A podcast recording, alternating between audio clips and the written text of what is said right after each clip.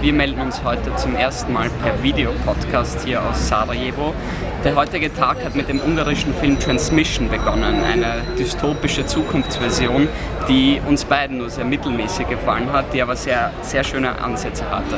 Danach ging es weiter mit einem der Höhepunkte, nämlich mit dem Coffee With Programm, wo die beiden Hauptdarsteller von Pedro Almodovars Broken Embraces heute zu Gast waren.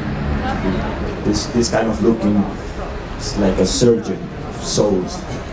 because there, there are some details that it's obviously that I'm a kind of alter ego of him. Uh, I'm a, a director, a film director, and the, the Chicas y Maletas, that's the, the movie that I'm, I'm shooting inside of the, the movie.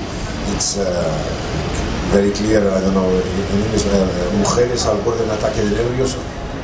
Uh, it's one of his uh, most popular uh, movies all over the world.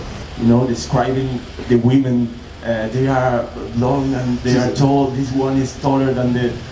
Taller and guapa, se. Yeah.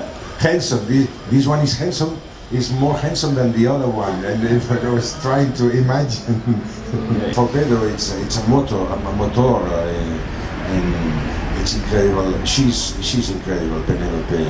I, I can understand Pedro because you look at her, it's, it's so so beautiful. She's she's a, a star in, the, in in a good sense, in a modern good sense.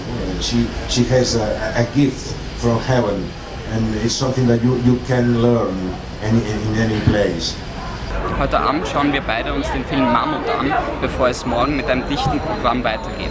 Kurzfilme und natürlich ein weiterer Höhepunkt, nämlich Hanekes Das Weiße Band, der die Goldene Palme gewonnen hat, stehen morgen am Programm.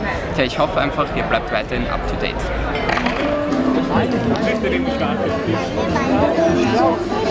Ja.